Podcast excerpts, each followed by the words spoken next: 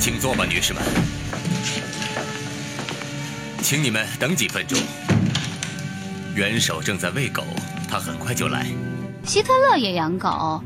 我记得看《帝国陷落》的时候，就是那部关于希特勒最后日子的电影哈。嗯，就十二天。对，希特勒的出场就是跟一只狗，他招聘了一个女秘书嘛。对。他的随从就对这个女秘书说：“你要稍等一会儿，元首遛狗去了。”然后这希特勒跟他的狗就回来了啊。对，像是一只黑背。我后来就说，为什么我看这个纳粹德国的新闻，也是因为。也看了那个帝国陷落的，他们他们都说很棒嘛，然后我就从网上下了看了。二零零四年末，中国第一代网络写手，人称“灰心杀手”的蒙小蛇，因为一份为狗狗办的黑色幽默风格的博客《狗日报》，在德国柏林摘得全球最佳博客奖。不久之后，他做客小凤直播室，带来的一本书是《纳粹德国的兴亡》。因为我也觉得里边有很多细节吧，以前看不到的，我觉得就是把这个人啊，至少是第一次把他当成一个人来描写的，对，就一个活生生的人。以前都可能他是一个小丑，或者是一个魔鬼啊，这么这么疯子一个。对对对。然后我就从里面看有些狗的消息嘛，然后我就去，以前我也了解他一些，他以前比如说我以前十八摸放过他以前他画的狗的一些素描，画可卡呀，画了一只小查理啊那种，还有画了画了一只黑背啊那种。那我就网上搜他的一些资料。他以前是想当画家的。对对对，他早期早年在维也纳想想想画画靠画那种风光明信片 混日子吧，对。就他那会儿考那个维也纳艺术学院嘛。对。然后就因为成绩太差没考上。如果他们要是能够招了希特勒的话，也许二战包括这个第三帝国这种灾难都是可以避免的。对。一九四五年四月三十日，元首自杀身亡。至此，他抛弃了宣誓为他效忠的所有人民。德国所有的士兵们。一九四五年四月三十号下午三点三十分，五十六岁的希特勒在柏林总理府的地下掩体中，陷于西有盟军、东有苏联红军的包围。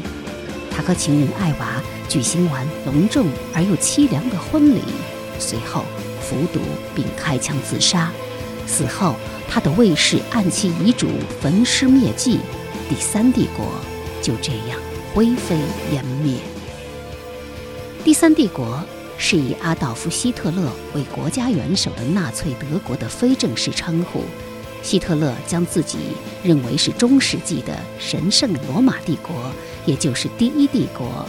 和普法战争后以普鲁士为中心的德意志帝国，也就是第二帝国的继承人，故他称他所建立的纳粹德国为第三帝国。阿道夫·希特勒是世界历史上可怕的人物，一位当代德国历史学家如是说。然而，纳粹德国给世界带来七十多年前的那场浩劫，却不仅仅。是因为希特勒品性的缘故。当他一九三三年刚刚上台的时候，面对第一次世界大战之后经济几乎陷于崩溃的德国，的确是取得了一些卓越成就，创造了消灭失业以及经济恢复的奇迹。然而，德国的强大何以转眼成为灾难，却是半个多世纪以来萦绕在历史学家、社会学家心头的一个疑问。其实第三帝国那可以说是希特勒的一个理想了，对不对？没错，他他其实早年做了很多实事，包包括他是从一个他是在一战，然后获获了一个奖铁十字勋章嘛，然后也也负了伤，然后从一个一一文不名的一个家伙，就慢慢从底层开始奋斗，嗯，一直到实现他的承诺，包括德国人的那个，嗯，为德国人那个就是比如说家庭提供这种小汽车这种，他都后来没有实现。那甲壳虫是他当年。大众汽车是三八年的时候奠基的时候，他亲自去去开幕的嘛，节目上。对，对，他又承诺了好多，比如修高速公路，然后他用这种基础建设来拉动这个经济的发展，然后从德国人当年那个通货膨胀很厉害的嘛，然后到他上台没几年，然后德国的失业率就。基本上就下降到零了嘛，所以它经济方面还是做了做了一些很多的事情。对，尤其是在初期的时候啊，没错，初期的时候这个拉动了整个德国的经济，而且那会儿好像是德国经济在整个欧洲是最好的。嗯，好像有人比较过那个时期的德国青年人的那种呃精神状态，好像是比英国的青年啊，比邻国的青年要积极的多哈。听众朋友，大家好，这里是山东广播电视台经济广播小凤直播室，我是小凤。二零二一读书跨年榜及年度图书盘点，今天首先阅读的是豆瓣评分高达九点四，并入围多个年度图书榜单的著作《第三帝国的到来》，作者理查德·艾文斯，翻译赖丽薇，由九州出版社。联合理想国，二零二零年二月版。第三帝国，也就是纳粹德国。提起它，我们便会不由得联想到二战、集中营、犹太人大屠杀、毒气室与焚尸炉这些醒目的字眼。其发指程度，使我们的认知被其投下了巨大的阴影。起初。只是一小撮极端分子和恶棍的纳粹党人，在数年间便将德国变成了恐怖国家，把一个极有教养的民族引向了道德、物质和文化的废墟与绝境，以十二年的统治史，开创了人类近代史上最难容忍与忘却，也是极度惨无人道的时期。不止影响了德国，更影响了二十世纪整个世界的局势与全人类的命运。唏嘘背后是需要追索的谜题。在魏玛共和议会体制中，纳粹为何能够合法上台？和平时期的纳粹德国做了些什么？为什么许多德国人发自内心地觉得犹太人是下等人？纳粹的意识形态里蕴藏着怎样的内核，以致将其引向了最后的疯狂？他们为何能够如此迅速的，甚至是相对轻松的登上历史舞台？他们的政治对手为何没能阻止他们？多年来，对于这些问题的思考散见在数不胜数的研究当中，但恐怕只有到了艾文斯这里，才达到了历史。文学与学术的完美融合。从俾斯麦说起，难道不对吗？从好几个层面说，他都是导致第三帝国登场的关键人物。一方面，在俾斯麦去世后的岁月里，对他的缅怀和崇拜，促使许多德国人期盼他所代表的强人领袖能够再现。另一方面，他在19世纪中后期的行动和政策，为德国的未来留下了一份不祥的遗产。然而，在许多方面，俾斯麦是一位有争议的复杂人物。他既属于欧洲，又属于德国，既现代又传统。他的这种复杂性同样传承了下去。第三帝国。也明显带有新与旧错综交融的特征。值得注意的是，俾斯麦于1871年建立德意志帝国，与1930到1932年纳粹在选举中获胜仅仅相隔了五十年。二者之间存在的关联似乎无法否认。我们发现，德国历史上第一个可能真正与1933年第三帝国的登场直接相关的时刻，正是1871年德意志帝国的建立，而不是久远的宗教改革中的宗教文化和等级制度，也不是18世纪的开明专制。这是第三帝国的到来开篇第一章节。历史遗产，作者理查德·艾文斯从俾斯麦开始探究德意志的独特性。理查德·艾文斯是英国杰出的历史学家，以十九、二十世纪德国史，尤其是对第三帝国的研究享誉学界，并凭借学术成就获封爵士。《第三帝国三部曲》是他在多年的研究基础上撰写而成，分别是《第三帝国的到来》、《当权的第三帝国》和《战时的第三帝国》。作为史学名家，艾文斯整合半个世纪以来的资料与研究，超越陈旧观点，为普通读者打造的全景式纳粹德国史，饱含详实的史料与丰富的细节。以中立的视角，客观准确地呈现了纳粹登台前后德国社会的方方面面。作品问世之后，便获得了《出版人周刊》、《柯克斯评论》以及《卫报》等知名媒体的齐声推荐。《时代周刊》评价说：“这段历史已经如此熟悉，但艾文斯凭借智慧、良好的架构与令人钦佩的清晰文笔，对过去几十年来已被广泛研究的课题进行了最好和最新的总结。就连他的同行、世界著名的第三帝国研究专家《希特勒传》的作者伊恩·克肖也评论说。”这是现今所有语言中有关纳粹德国的最全面的历史作品。造就希特勒的主要是环境。假如在另一个环境中，他也许永远不会在政坛崭露头角。巴伐利亚革命期间，他是个默默无闻的普通士兵，从未在任何政治事务中发挥过作用。希特勒生于1889年4月20日，在他身上生动体现了范日耳曼联盟关于民族认同的民族和文化理念。因为就出身或国籍而言，他并不是德国人，而是奥地利人。他的父亲阿洛伊斯在因河畔的布劳瑙担任海关稽查员，级别虽低。却是受人尊敬的奥地利公务员。他结过三次婚，第三次婚姻中所生的孩子只有阿道夫和妹妹宝拉，没有夭折。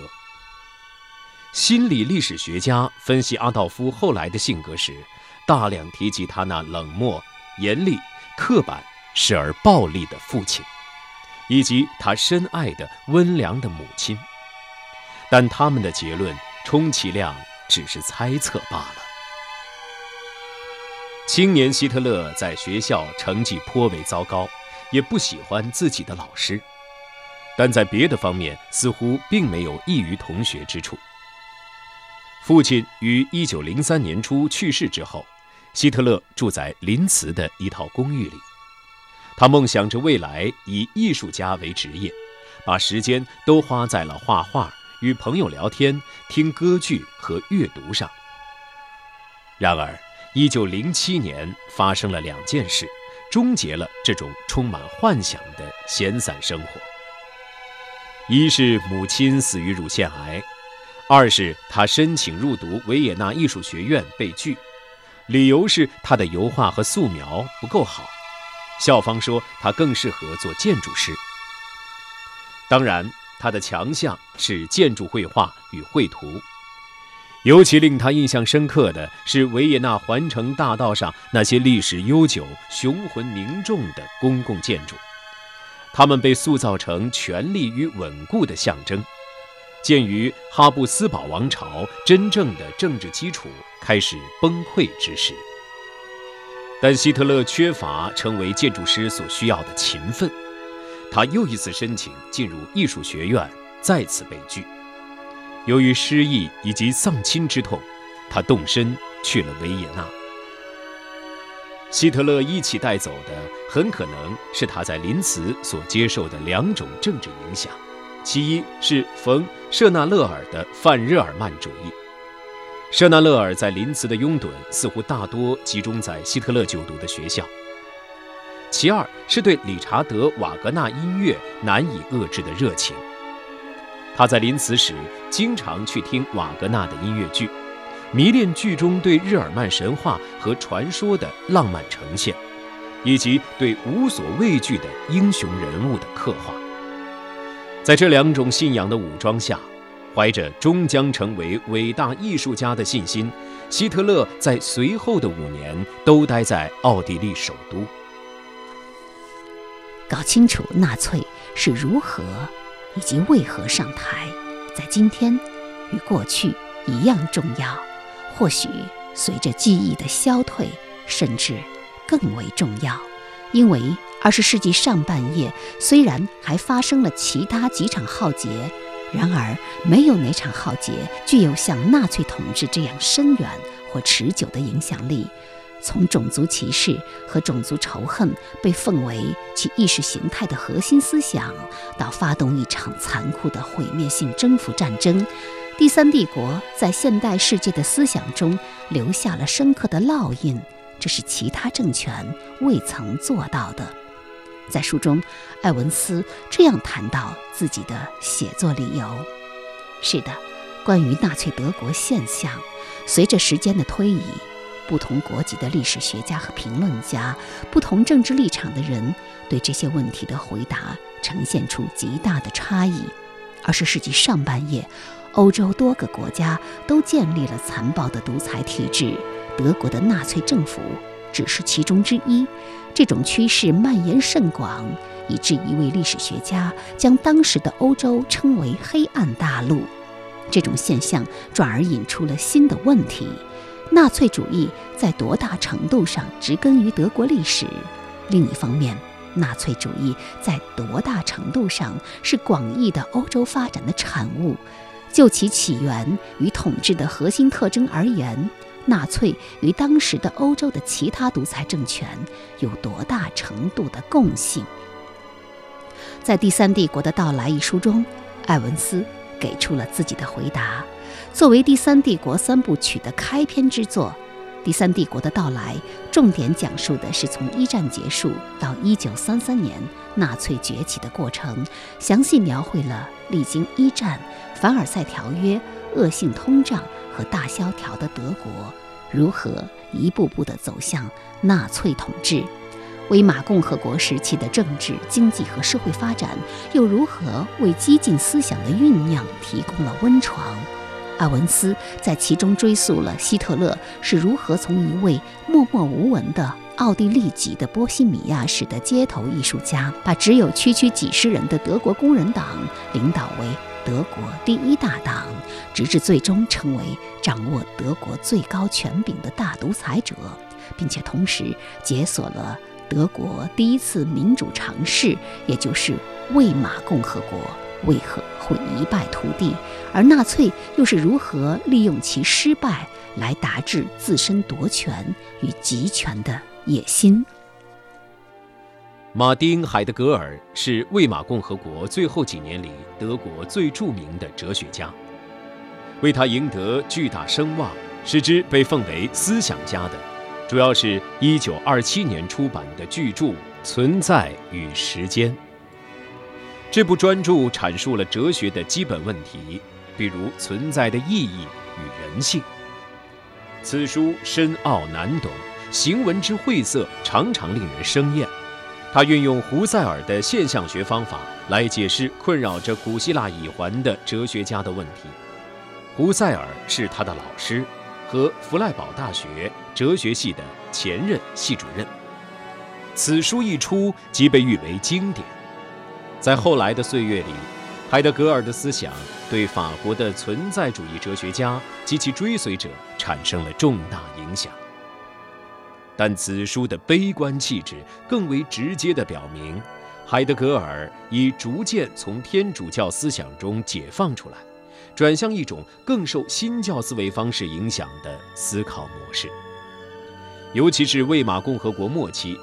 海德格尔逐渐相信有必要重建德国人的生活与思想，开启精神团结与民族救赎的新时代。到一九三零年代初，海德格尔开始认为自己在纳粹主张里找到了他所寻觅的答案。他毫无大学管理经验，但在纳粹党掌权之后。他于一九三三年四月二十一日正式当选为弗莱堡大学校长。在柏林有报道显示，到一九三四年初，海德格尔已确立了其纳粹哲学家的地位。但在纳粹思想家看来，海德格尔的哲学过于抽象难懂，似乎用处不大。后来，他对校园政治的琐屑越来越厌倦。加之无缘发挥国家级作用，海德格尔遂于1934年4月辞职。但他继续支持第三帝国，始终拒绝反思自己在1933到1934年的所作所为，直至1976年去世，仍不肯为此道歉。这是第三帝国的到来第三节，打倒非日耳曼精神中关于海德格尔的一个片段。作为著名的历史学家，埃文斯爵士文笔流畅，饱含情感。他在论述中穿插了一系列富有启发意义的人物小传，令人享受到很大的阅读乐趣。而对于德国文化中民族主义色彩的剖析，也是第三帝国的到来中发人深省的一部分。在他看来，认为与经济和文化落后的社会相比，经济发达。文化先进的社会似乎不那么容易坠入暴力与毁灭的深渊，这样的假设是有问题的。德国孕育了贝多芬，意大利孕育了威尔第，西班牙孕育了塞万提斯，而这几个国家在二十世纪都经历了残暴的独裁统治。两者之间毫无关联。拥有数世纪高度文明的社会坠入政治野蛮主义，并不比文化成就乏善可陈的社会的堕落更令人费解。如果说第三帝国的经验使人类得到了什么教训的话，那就是对伟大的音乐、伟大的艺术和伟大的文学的热爱。并没有赋予人们任何道德的或政治的免疫力，从而拒绝暴力和暴行。实际上，一九三零年代以来的许多左翼评论家认为，德国文化和社会的某些毒素本身就是纳粹主义盛行的主要原因。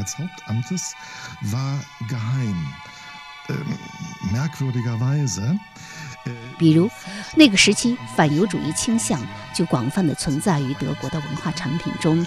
通俗小说家尤里乌斯·朗本的作品，作为教育家的伦勃朗宣称，荷兰画家伦勃朗是日耳曼人的典范，犹太人则是毒药，是一场短暂的瘟疫与霍乱。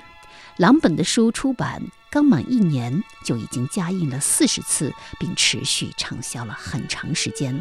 他在书中恶语谩骂犹太人，同时呼吁恢复等级社会，由一位秘密皇帝领导。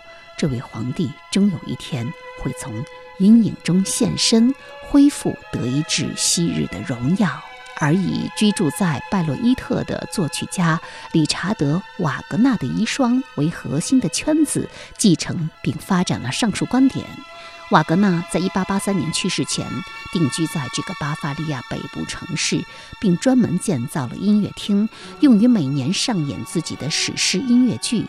这些音乐剧旨在宣扬经过改编的日耳曼民族神话，剧中的英雄人物源自北欧神话。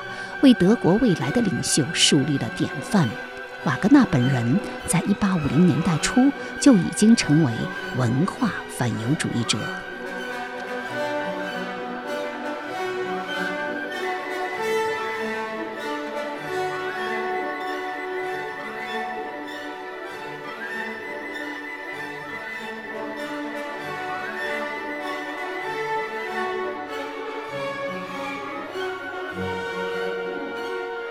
在《第三帝国的兴起》一书的第四章，艾文斯爵士将笔触深入文化领域。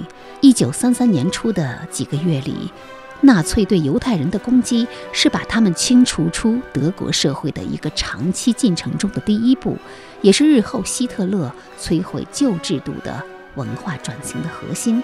这个文化转型将从德国精神中剔除共产主义、马克思主义、社会主义。自由主义、和平主义、保守主义、艺术试验等诸多外来的影响，所有这些影响都被纳粹党人归因于犹太人的有害影响。拯救和净化日耳曼人种，首先是无情镇压所有非日耳曼事物的一场文化和精神革命。一九三三年五月十日。德国学生在全国的十九座大学城组织了一场打倒非日耳曼精神的行动。他们编制了一份非日耳曼图书清单，把那些书从他们所能找到的各种图书馆里搜出来，堆在公共广场上，点火焚烧。约瑟夫·戈佩尔应学生们之邀参加了柏林的焚书行动。他称之为一场有力的、伟大的、有象征意义的行动，并告诉学生们，他们把以往的邪恶精神付之一炬，做得好。书籍被一本接一本扔进知识的火葬柴堆，同时伴着诸如此类的口号：维护民族共同体的理想主义世界观，打倒唯物主义。马克思、考茨基、弗洛伊德的著作都被焚毁。焚书清单中的一个类型专门留给了埃里希·玛利亚·雷马克。他的批判小说《西线无战事》被付之一炬的理由，是为了维护关于战备意识的国民教育，打倒那些背叛一战将士的文学作品。为了配合这场行动，全国学生组织发表了十二篇打倒非日耳曼精神的论文，要求洗清图书馆，并且宣布，我们的对手是犹太人以及一切服从于他们的人。在全国各地有学生带头的地方，其他人就跟着干。例如，在小镇新伊森堡，1933年的夏至庆祝活动上，一大群人在消防站背后的空地上围观高高堆起的马克思主义文学作品被焚烧。当地的女子体操俱乐部成员围着火堆跳舞，聚集的群众高唱《霍斯特维塞尔之歌》。焚书行动的参与者绝不限于高校学生。当烈焰在德国历史悠久的学府腾空而起的时候，肯定有不少人想起了诗人海因里希·海涅一个世纪前对瓦尔特堡事件的评论：在焚书的那个地方，最终也将有人被焚。在英国伦敦市中心霍本站附近，有一座古老的格雷舍姆学院，四百年来专事服务大众的公共讲座。从英国剑桥大学卸任沃尔森学院院长的理查德·艾文斯，他常常在周末为公众免费讲授自己关于第三帝国的毕生所学。第三帝国的兴起的最后一章，他强调。第三帝国想要的，并不是像革命者在一七八九年的巴黎，或者是在一九一七年的彼得格勒所宣讲的那样，彻底推翻社会制度。在艺术和文化生活的清洗完成之后，第三帝国即将着手建造一个种族乌托邦。乌托邦中的那个纯种的英雄民族，将会尽快、尽可能全面地做好准备，迎接。对优越的日耳曼人种的终极考验，那就是一场打垮并消灭敌人、建立欧洲新秩序并最终统治世界的战争。到一九三三年夏天，场地已经为建立那种前所未有的制度而清空，第三帝国诞生了。在下一阶段，它将急速冲向精力充沛、日益偏执的成年期。小凤直播室年度图书盘点，年度历史书《第三帝国的到来》。